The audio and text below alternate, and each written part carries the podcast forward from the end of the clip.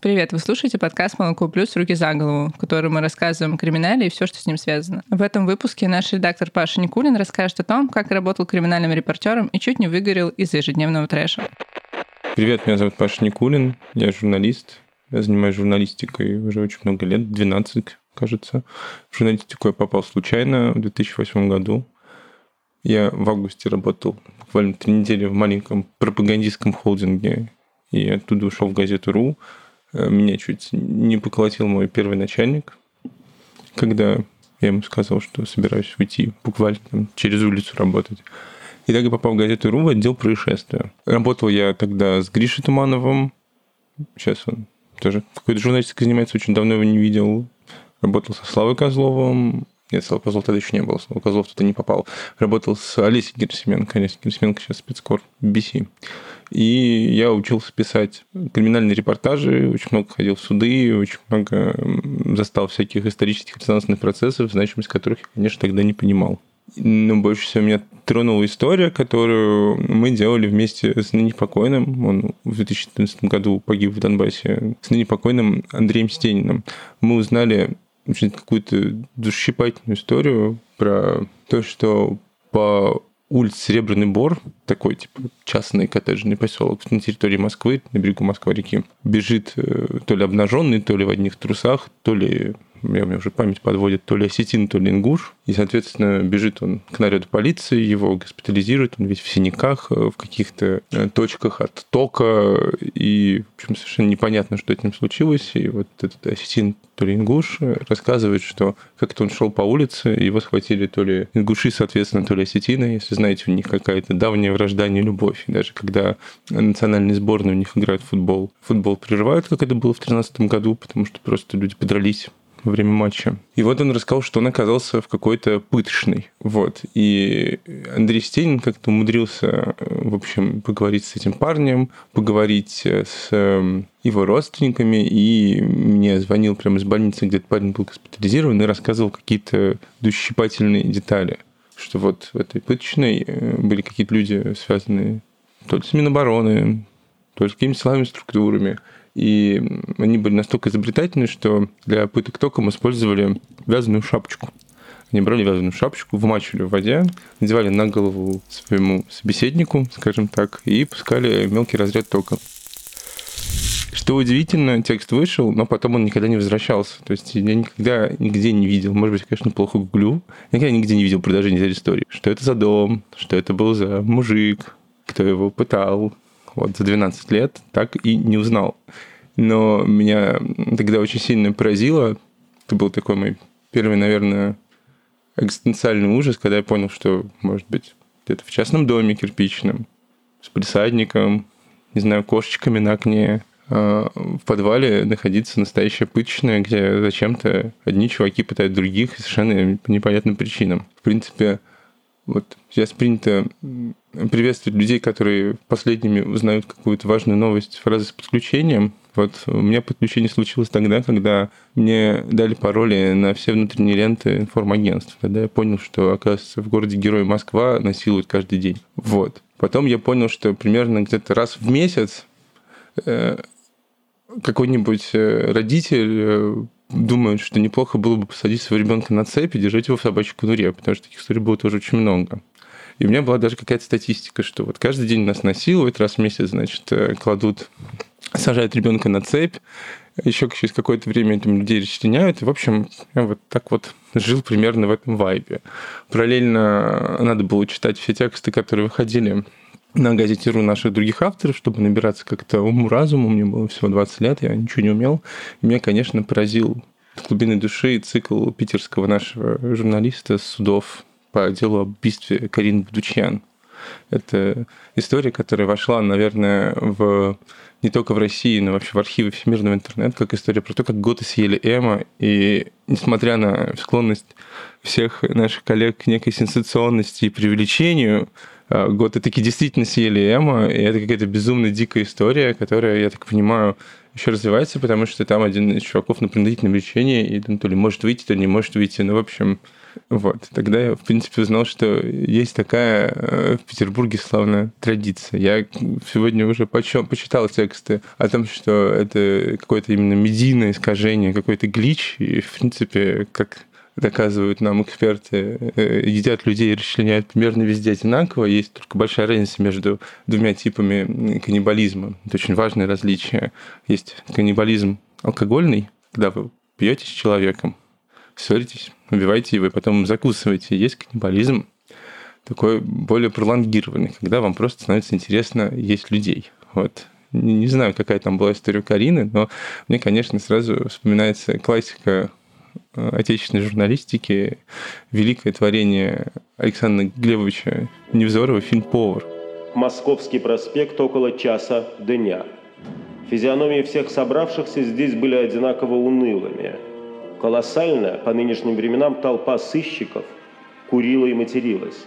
Относительная жизнерадостность была лишь на одной физиономии, тускло белевшей из большой картонной коробки.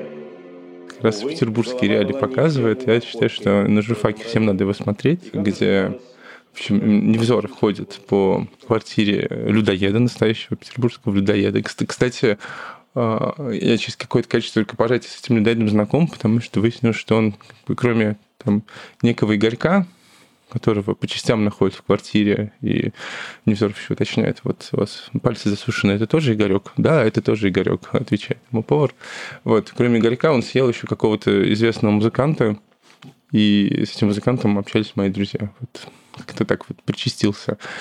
И я тогда понял, что вот мы живем совершенно не в том мире, в котором, как мне казалось, мы живем до начала моей работы, но я как-то развить эту мысль не успел, потому что, как я уже говорил, это был 2008 год, и в конце 2008 года я потерял работу. Вот, э, потерял я работу. Последним моим текстом был текст о теракте в городе Мумбай. Туда потом спустя пять лет приехал, даже пошел по местам боевой славы этих исламских террористов, которые напали на Мумбай. Больше всего меня поразило тогда а, растяжка на дороге вдоль набережной. Террористы, не расслабляйтесь, мы научились вешать. Вот, потому что после терактов в Мумбаи в Индии, насколько я помню, вернули смертную казнь. Теперь в некоторых штатах вас могут казнить за две вещи. За террористический акт и изнасилование. Не знаю, насколько это можно считать про феминистской позиции индийских властей.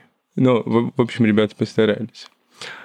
И наверное, последнее, что меня больше всего шокировало, но уже относится не совсем к России, это истории, которые случились в Финляндии. Я как раз их отписывал, будучи журналистом. Это Э, истории двух э, маршрутингов в финских школах. Причем выяснилось, что парни, которые эти маршрутинги устроили, были знакомы, делали это из одного оружия, снимали на Ютубе ролики о том, как они будут расстреливать своих одноклассников. Их задерживала полиция буквально накануне этой стрельбы, и они, тем не менее, пришли в свои школы, расстрелили своих одноклассников и сами погибли. Вот, спустя тоже лет пять я выяснил, что Оказывается, у пацанов был еще сообщник в Америке, которого задержали намного позднее. И вот, несмотря на то, что в Америке, мне кажется, оружие получить намного проще, в Финляндии, хотя в Финляндии 16-летний подросток имеет право на владение пистолетом, имел тогда право на владение пистолетом у пацана не нашли никакого нестрельного оружия, только ножи и пневматику. Вот. Выглядел он довольно плохо, судя по судебным каким-то снимкам. Он очень был крупный такой пацан, его травили за это в школе. Вот он решил школьникам так своим одноклассникам отомстить. И вот примерно в состоянии вот этого вот абсолютного э, изумления я потерял работу в конце 2008 года. Ну, наверное, по ощущениям можно было сравнить э, с синдром отмены от какого-то сильнодействующего психоактивного стимулятора, потому что я уже привык э, абсолютно сонным приходить на работу, заливаться энергетиком, искать какие-то новости про очередную там расчлененку, особенно утренняя расчлененка ценилась, потому что много подробностей можно было в 30 срок расписать, и очень э, был богат на утреннюю расчлененку Владивостока Хабаровска. Есть вообще такая традиция, что самые лучшие криминальные новости, они приходят из Владивостока и из Хабаровска по утрам, потому что там как раз вот уже ночь кончилась, что-то еще или нет, там как раз день заканчивается, вот, э, много чего интересного подкопилось, можно выбрать. Я очень страдал, конечно. Вот э, в конец 2008 года я все пытался куда-то пристроить. В итоге я себя пристроил в газету «Московский комсомолец», и тогда я понял, за эти небольшие три месяца работы там, что, в принципе, Ну, зря я, в общем, жаловался, когда работал в газете «Ру», потому что московский комсомолец открыл мне абсолютно новые грани ужаса. Первое, что я узнал, это то, что можно работать без компьютера. Что нормальному журналисту нужен просто телефонный справочник всех отделений полиции, по станции скорой помощи и радиопеленгатор. Был специальный журналист МК, который сидел, просто слушал полицейские частоты. Иногда мы приезжали куда-то раньше ментов менты нам а, продавали, ну, не мне лично, а как там редакция договаривалась, сводки. Они приходили нам на почту, написаны каким-то очень безумным языком, но иногда можно было приехать куда-то раньше наряда полиции. Вот, и меня, собственно, посылали на всякие разные штуки. Я очень сильно запомнилась э, суицид работницы Макдональдса, которая прыгнула в Москва-реку у стен Кремля. Я тогда познакомился с водолазами МЧСниками и просто часов пять э, тусовался с ними, пока они ныряли в попытках найти ее тело, и они сказали, слушай, спасибо тебе, пацан, мы так давно с живыми людьми не общались. Я подумал, ну действительно, чем еще может заниматься водолаз МЧСник в мирное время, не в какой-то там режим ЧС, ЧП и так далее. Ну, вот ловить трупы. И действительно большую часть времени занимаются тем, что влавливают трупы из рек. Интересная работа у вас, мужики, сказал. А, еще была история э, с двойным самоубийством в районе Свибло меня послали притвориться похоронным агентом, чтобы узнать, как покончила с собой пара. Единственное, что я знал, что женщина была старше парня, и что они, держась за руки, выпрыгнули из окна и приземлились на козырек дома. Вот лучше бы я этого не знал, потому что я решил посмотреть на козырек дома, понял, что ну, у нас нет традиции места гибели людей приводить в какой-то порядок. Я вот поднялся в этот дом, поднялся на второй этаж, где прям вот можно было из окна лестницы выйти на козырек и посмотрел, что козырек просто весь... Это была такая ранняя зима, снег, и весь козырек был в мозгах и в крови, и я смотрел на это думаю, так, а сейчас я пойду, собственно, ну, еще на несколько этажей выше разговаривать с мамой этого парня, что я ей скажу, с одной стороны, я все еще хотел доказать своим начальникам, что я хороший журналист. С другой стороны, я понимал, что это абсолютно неэтично. И, в общем, это была не моя сцена, практически не моя сцена. Я позвонил в дверь. Дверь открыла бабушка, окинула так вот меня снизу вверх. Я был тогда очень хорош. Я был в тяжелых ботинках, в строгих черных джинсах, в каком-то свитере нейтральном и в пальто. Я был похож, в общем, на похоронного агента вполне, и лицо у меня было после того, как я посмотрел на козырек, вполне себе соответствующее лицу похоронного агента, очень мрачное. Знаете, как у Леонардо Ди Каприо в фильме «Остров проклятых». Вот, примерно такое у меня было лицо. Не в смысле, что такое же красивое, в смысле такое же изумленное. Она посмотрела на меня и сказала, совести у вас нет. И закрыла дверь. Я подумал, действительно, совести у меня не было на тот момент, это чистая правда. Вот. Еще я фотографировал трупы. Я помню, я отправился на какой-то ДТП, где у мужика остановилось сердце, он врезался в столб. Я пришел тогда, когда еще никаких гаишников не было, никого не было. Просто стоял, какой-то супер дешевый муницию фотографировал его мертвого за рулем. Смотрел на него. Думал, вот это смерть мужика. Вот. А на какие-то покушения ездил. И в этот момент я подумал, что я ну, теряю что-то важное в жизни. Ну, во-первых, какой-то самый интерес. В газете РУ я мог отписать что-то там с убийства депутата Руслана Ямадаева. Были такие чуваки Ямадаева, они как-то поругались с Рамзаном Кадыровым. Не, не знаю, в чем там было дело, но они как-то в горах еще не разъехались кортежами. В общем, почти все Ямадаевы умерли. Это тяжелое отравление свинцом. Вот, поэтому как-то, в общем, не надо, в общем, спорить с Рамзаном Кадыровым, это понятно, да? Вот, как, вот такое маленькое отступление, как-то у журналиста Лига Кашина спросили, что он сделает, когда он окажется перед Рамзаном Кадыровым. Кашин сказал, ну, конечно, извинюсь. Так же сейчас принято делать. Вот, я тоже заранее извиняюсь. Вот. И, ну, в общем, мне казалось, что я подключен к какой-то большой политике. Что там убили депутата, или э, какой-то митинг прошел, или какое-то там уголовное дело резонансное. Кого-то сажают, какой-то суд. А вот тут только окровавленные козырьки, менты, расстреляли на окно молочной кухни во время покушения какого-то банкира. Ну, вот такие развлечения. И я решил поговорить с начальницей. Начальница мне сказала, Паш, не волнуйся, у тебя будут еще великие тексты. Вот, например, назвала она имя моего коллеги. Написал недавно текст про умерших бабушек, которые мумифицировались три года назад. Знаешь, они перед смертью ползли к холодильнику. Две бабушки в одной квартире, мумифицированные. Подумай об этом. И все это время у них на кухне горел газ. А что бы было, если бы выключили заднюю плату? Я, я до сих пор не представляю, что было бы в квартире, если выключить, выключить заднюю плату газ. Наверное, ничего. Ну, можно предположить, что ничего. Вот. Но слушая эту историю, подумал, что я не хочу там больше работать. Я сказался больным, а потом уволился. Но я все еще лелеял надежду как-то себя привить как криминальный репортер. И я решил заняться наркотиками. Правда, не с того угла, потому что в той квартире, с которой я решил начать писать репортаж о том, как живет молодежь, потребляющая, как сказать, on daily basis, очень много амфетамина, я, в общем, как-то сам пристрастился к этому веществу вместе с ними, вместо того, чтобы писать репортажи, сидел и нюхал этот амфетамин, смотрел из окна дома, где они жили, на бывшую редакцию московском комсомольце, и думаю, да, это настоящая журналистика. Прям страх отвращения в Лас-Вегасе, только Лас-Вегаса нет, адвоката у меня нет. Поэтому в случае чего меня посадят. Я так и не понял, почему меня не посадили, нас несколько раз задерживали на улице, каким-то чудом мы э, умудрялись, в общем, не показывать то, что у нас было, и в итоге часть этой компании ушла в политический активизм, а часть попала на какие-то большие деньги. Вот, я удалил все телефон, несколько раз менял номер, не знаю, как у них дела, и, если честно, знать не хочу.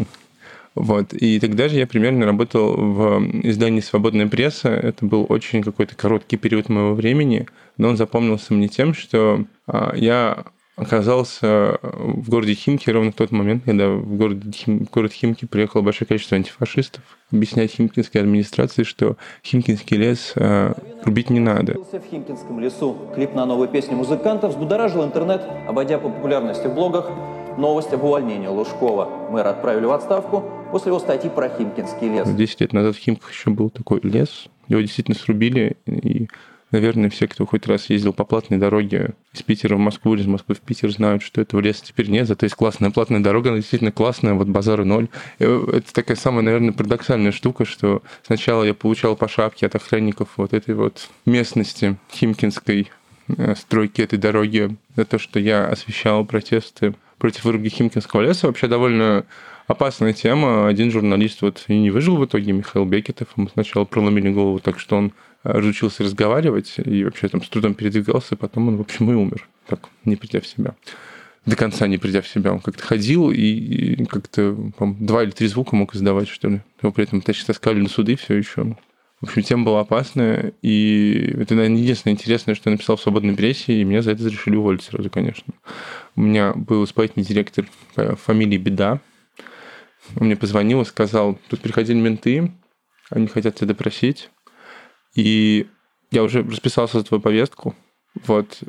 Это падало резкое давление, знаете, когда такое туннельное зрение, звуки превращаются в одну такую вот жужжащую непонятную какофонию. Вот у меня случилось то же самое. Говорю, что вы сделали? Он говорит, ну я расписался за твою повестку, э, типа, мы тебе ее передали, ты обязан прийти на допрос. Говорю, нет адвоката. Говорит, да ладно, зачем тебе адвокат? Я мусор, все нормально, тебе не нужен адвокат. Я работал в МВД структуре очень много лет. Тебе не нужен адвокат. Я говорю, понятно, спасибо. Вот, они чуть было не написали на меня заявление, мои работодатели, что я сам громил эту химическую администрацию. Это неправда. Вот. Э, и это был очень грустный и интенсивный experience, потому что я ходил на допросы, меня не пускали на эти допросы. Было лет 2010 года, было очень-очень-очень жарко, горел лес вокруг Москвы, горели торфяники, и нормальные люди ходили в шортах и сланцах. Ну, было очень жарко. Я пришел на допрос в шортах и сланцах, и передо мной выросла бабушка. Вот представьте себе халат уборщицы. Вот бабушка с шваброй. Ее, по-моему, звали тетя Нюра или как так. Ну, тетя кто-то. Вот, и она такую швабру поставила между мной и проходной следственного управления, главного управления внутренних дел по Московской области и сказала, ты не пройдешь. Следователь взмолился, говорит, тетя Нюра, пожалуйста, это важный свидетель. Я следователь по особо важным делам, черт возьми. Вообще дело это Медведев поручил расследовать. Ну, то есть это вообще по федеральным каналам говорили. Не то чтобы какое-то там вот малозаметное что-то. Он говорит, нет, нельзя. Мы не можем мы не можем пустить человека в сланцах. И меня не пустили на допрос. Второй раз мне пришлось приходить на допрос в костюме. Это был подвиг для лет 2010 года. Вот. И меня, конечно, уволили из свободной прессы. И долгое время я занимался всем и ничем, пока в итоге не оказался в отделе происшествий газеты «Московские новости» в 2011 году. Вот там я, наверное, почувствовал полную уверенность в себе, потому что наконец-то понял, как работает судебная система плохо. Вот. И я начал очень-очень много времени посвящать полицейскому насилию. Это было очень сложно сделать, потому что редактор у меня был очень циничный, шеф-редактор. Когда ему приходил с новостью о том, что в очередной раз полицейские убили очередного задержанного, он говорил, Паш, ну, журналисты добывают новости, новости – это что-то новое. Что ты новое хочешь сообщить э, нашим читателям, как говоришь, что менты кого-то убили? В чем сенсационность этой истории? Удиви меня, расскажи мне что-нибудь, чего я не знаю. И мне повезло, что на мою смену попала новость, она буквально тогда вышла там тремя строками, и э, она не стала какой-то великой историей на тот момент, но она попала на глаза мне, попала на глаза еще нескольким журналистам, и мы решили ее раскручивать. Была новость о том, что в Татарстане, в Казани, в отделе дальний, а, запытали человека так, что он с очень тяжелыми травмами попал в реанимацию и в итоге там умер. Человек назывался Сергей Назаров, отдел назывался «Дальний», и этого человека в конце марта пытали бутылку из-под шампанского, собственно. До сих пор уверен, что именно эта история подарила нам этот мем великий про наших ментов о том, что они сажают людей на бутылки. Вот. А, что же сделал такого Сергей Назаров? Ну, из доказанного он не сделал ничего. А так Сергею Назарову не повезло быть человеком, который когда-то уже был судим. Ему не повезло быть человеком, который не очень уважает ментов и не умеет это скрывать. То есть, я, наверное, мне, наверное, кажется, что мало кто уважает полицейских, но мы как-то вежливо улыбаться, что ли. Вот он этого не сделал, и его заподозрили в краже, краже мобильного телефона. Ну, то есть он вполне мог это сделать, но если у нас на одной чаше весов мобильный телефон, а на другой чаше весов человеческая жизнь, если это не Дональд Трамп, то, в принципе, наверное, человеческая жизнь перевешивает. Вот. И его очень жестко запытали, он успел даже сказать, кто он, и начались проверки. И проверки в отделе, в отделе Дэнни показали, что пытки в татарстанских э, полицейских участках проходят регулярно и не имеют никакого ну, скажем так, высшего замысла. Вот. А, один мой коллега говорил, что вот есть пытки, а есть пытки. И когда мы пытаемся исследовать эту сложную тему, мы должны очень хорошо, наверное, различать, э, пытает мент кого-то из садизма, и он просто больной человек, да, или это некая системная механика установления какой-то истины или фабрикации дела, ну, неважно, да, то есть пытка применяется как нечто, чему чуть ли там не учат, может быть, между пар в какой-нибудь там академии МВД или где-нибудь еще. И, судя по всему, в отделе дальней, дальней была история какого-то вот э, систематического просто садизма. То есть людей пытали просто так, убивали просто так. И когда я очень сильно в эту тему вник и начал расспрашивать знакомых правозащитников, как вообще можно расследовать пытки. И самое интересное, что мне сказать, что в Москве очень долго и все еще нет, и не будет дел э, о насилии полицейских в отношении прохожих, там, людей и так далее. Их стараются закрывать, переквалифицировать. Даже если мента судит, оказывается, что он вот уволился за три дня до того, как что-то совершил. Наверное, единственным пока что ментом, который э, был осужден за то, что он мент и совершил какое-то ужасное преступление, будучи ментом, является Денис Евсюков, который сейчас на пожизненном. Это э, муж одной из вокалистов группы «Стрелки», майор ОВД, который пришел в абсолютно вменяемом состоянии в супермаркет «Остров». Сначала застрелил из э, оружия своего таксиста, который его привез, а потом пострелял нескольких э, посетителей. Это был 2009 год. Вот, наверное, он единственный из таких громких. Остальных как-то вот не сажают. А вот в регионах это более-менее получалось сделать. И, наверное, самая интересная история была про кровь и стол в каком-то регионе следователь очень жестко избил задержанного, очень долго до крови и задержанный додумался измазать своей кровью внутреннюю поверхность стола. Вот. Э, такой еще очень момент, что во многих э, помещениях э, мебель прикручена к полу, не знаю, было ли там или нет, но иногда, в общем, ну, чаще всего все-таки это следственный изолятор делают, но, в общем, по какой-то причине следователи стол изымать не стали, а вырезали кусок столешницы электролобзиком. Вот, и он сел. Ну, они редко садятся, они получают чаще всего условные сроки, но получают. А у правозащитников вообще стратегия такая, не быть кровожадными, даже если речь идет о ментах-садистах каких-то, и просить, в общем, приговор на усмотрение суда.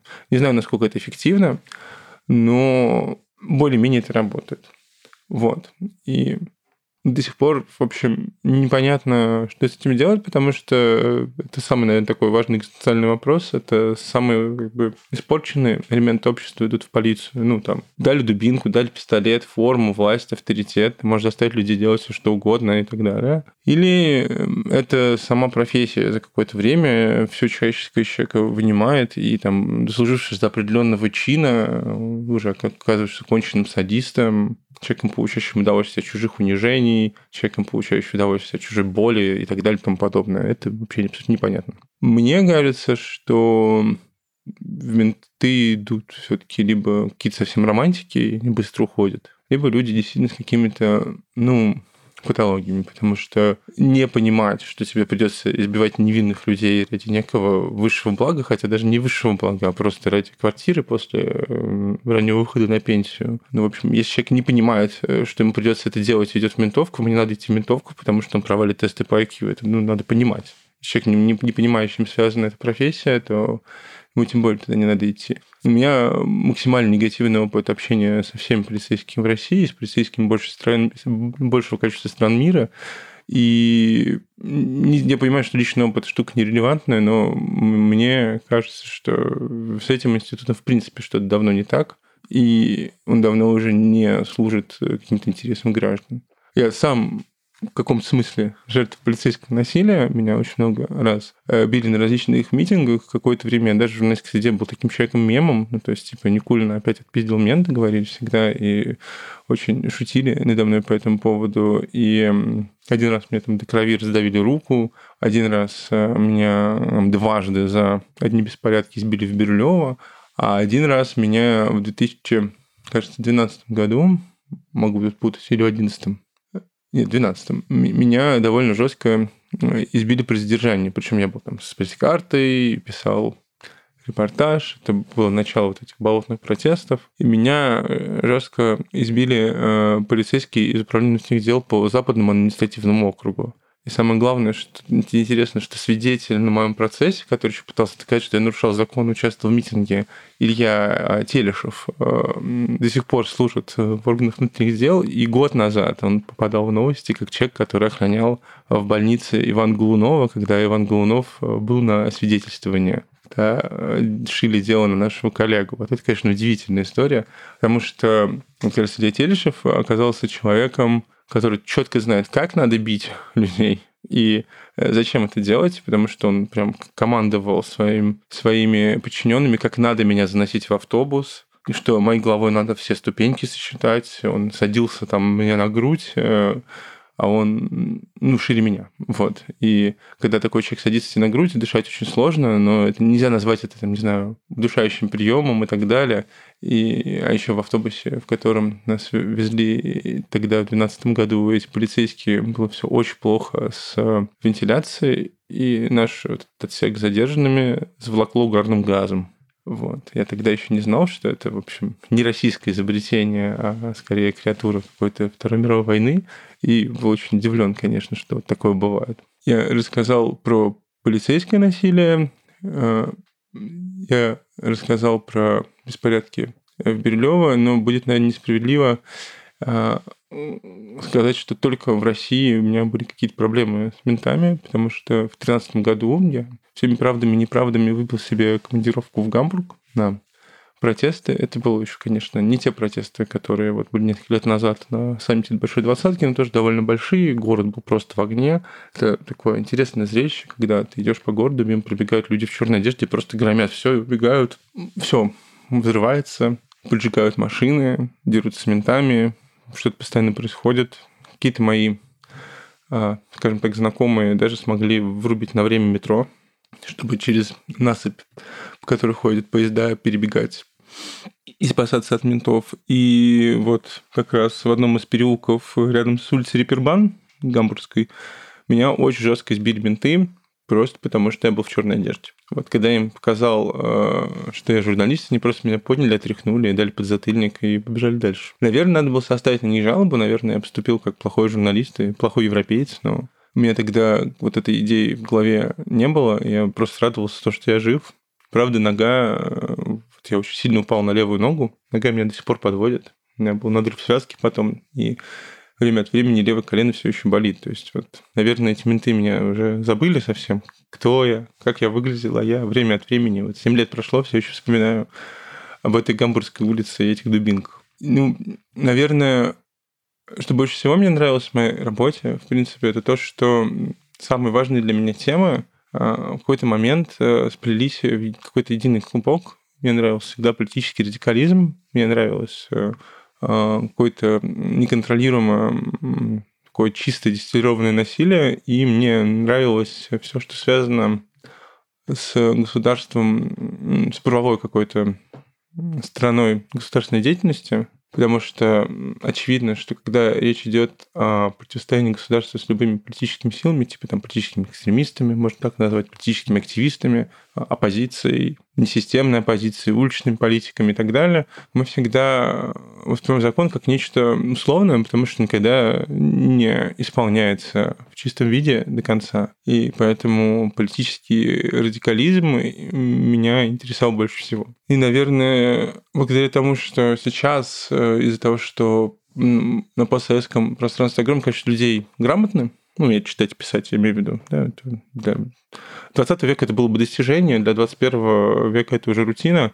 Вот грамотный, но при этом совершенно не э, критичные к источникам информации, которые они читают, и весьма наивные во многих вопросах. Мы видим огромное количество постмодернистских идеологий, которые одновременно существуют у человека в сфере воображаемого, но и в практике, ну, то есть человек, который называется неонацистом, он каждый день не ходит там в немецком плаще со свастикой, повязанной на руку, и не воюет с советскими оккупантами, да, которых уже не существует, но при этом остается в душе неонацистом и время от времени совершает насильственные деяния. Да? То есть э, как-то вот в раздвоенном состоянии живет. И так можно сказать о многих людях, и вот этот постмодернизм, он э, создает какое-то количество наполовину шуточных, наполовину реальных идеологий, и в 2014 году, когда я переехал в Питер, я познакомился с движением а, автономных ельцинистов.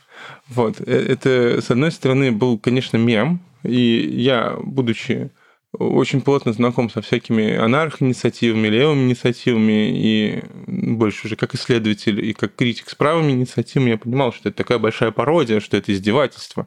Но люди отошли от там, интернет-странички, где они просто издевались над всеми оппонентами, делали там копипасты, фотожабы и назначали русские марши во Львове у памятника Ленину.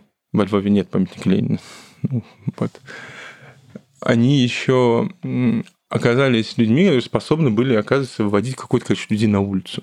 И это было уже страшновато, потому что какие-то школьники совершенно не понимали, что это какая-то большая шутка. Им просто нравилось быть причастными. И в итоге все закончилось довольно плохо. Ну, я начну с того, что, несмотря на всю шуточность, вот э, насилие из этой движухи никуда не девалось, и они постоянно дрались на улице с людьми по каким-то, как мне казалось, пустяковым поводам. Ну, например, как-то раз в гостиного двора случилась драка с какими-то парнями из Кавказских республик за то, что парни из Кавказских республик не любят Ельцина. Ну, то есть, мне казалось, что это какой-то абсолютно э, бессмысленный повод. Людям там между 20 и 30 лет, и они махаются в 2014 году, когда там, идет война на Донбассе, когда сбили ну, мы понимаем, кто, но не можем, наверное, сказать, чтобы Россия сбила Боинг, да, когда э, э, падает там рубль, поднимается евро, да, ну, чем еще заняться? Действительно, надо пролить кровь за Бориса Николаевича Ельцина на гостином дворе, почему нет?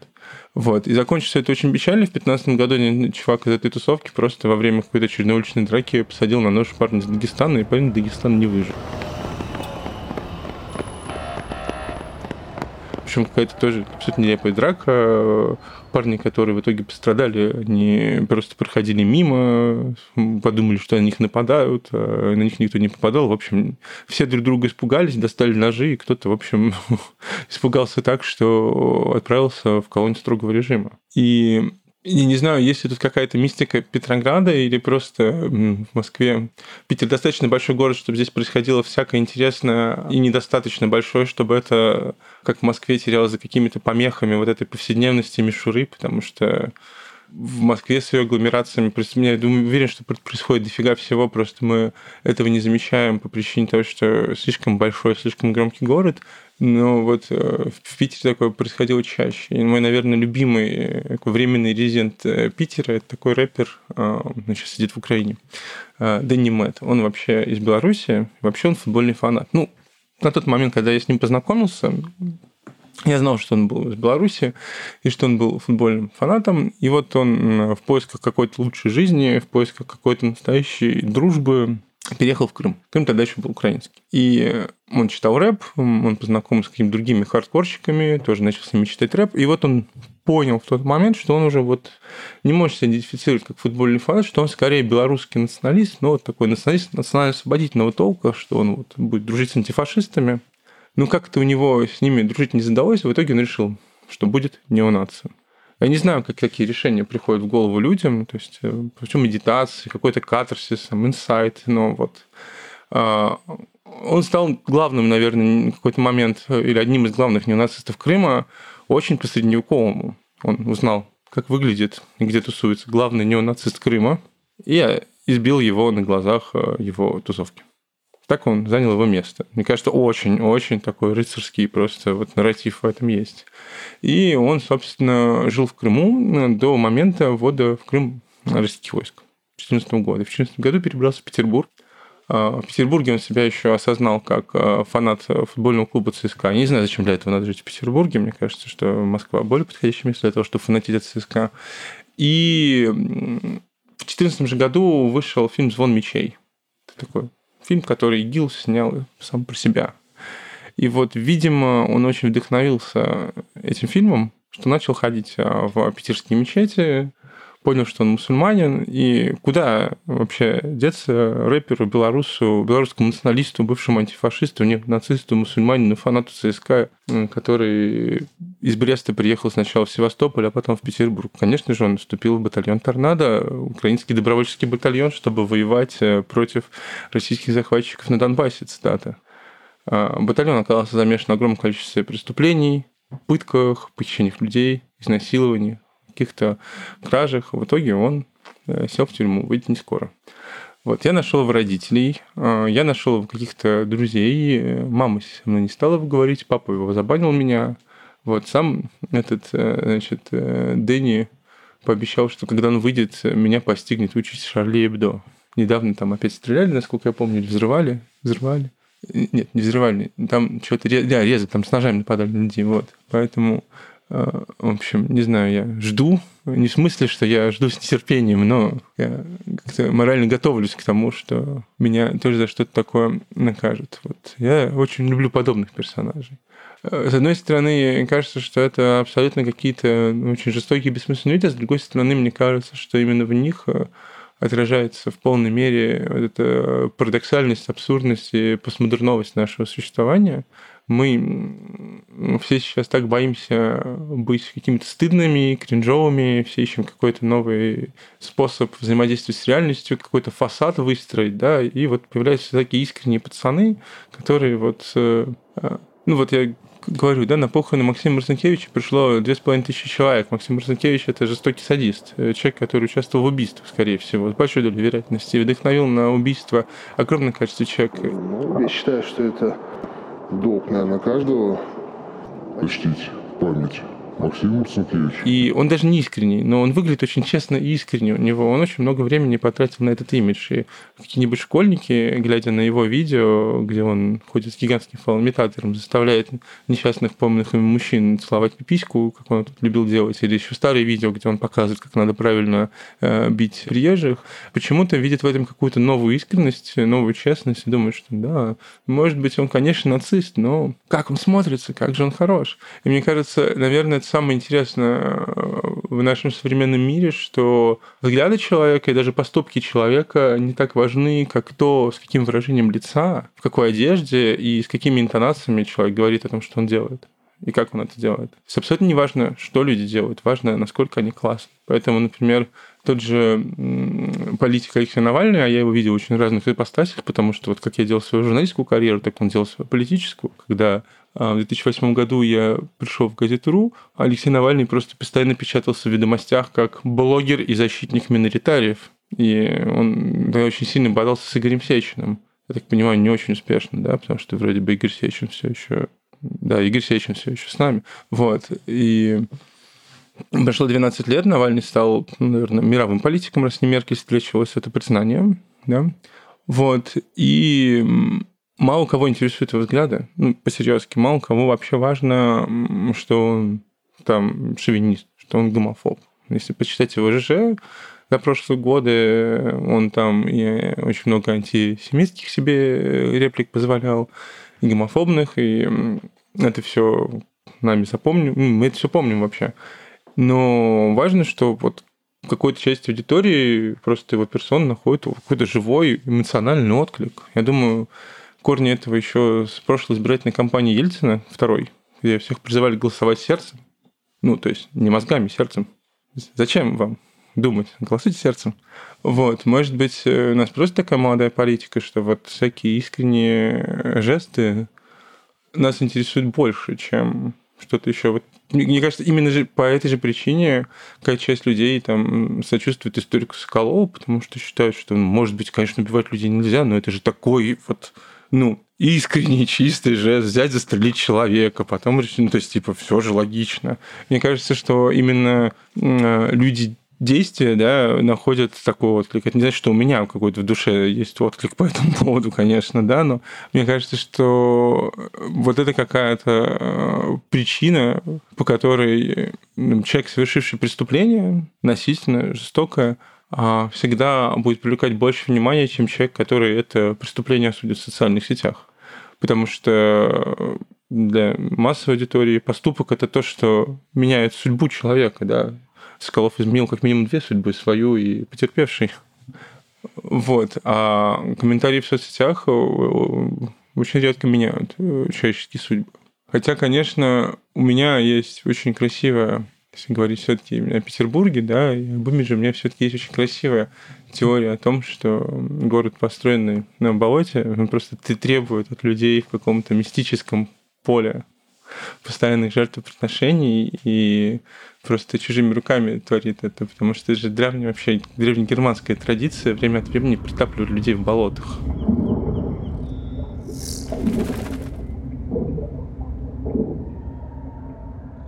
До сих пор археологи находят вот на территории типа, по Швеции, Дании, Германии, вот где-то вот в тех местах людей, которых когда-то кто-то притопил. Типа там в веке в 14 в 15 И никто не знает, в общем, зачем это было сделано. Вот. Но понятное дело, что это лирика, а если говорить о какой-то политической составляющей, то нас, нас как поколение, наверное, интересуют люди, которые что-то готовы делать. В своей профессии я всегда пытаюсь э, не цепляться за сенсационность, когда я пишу тексты или когда я редактирую. Не, не так важно, на какое количество частей очередной злоумышленник порубил свою жертву. Хотя, может быть, важно, я не спорю.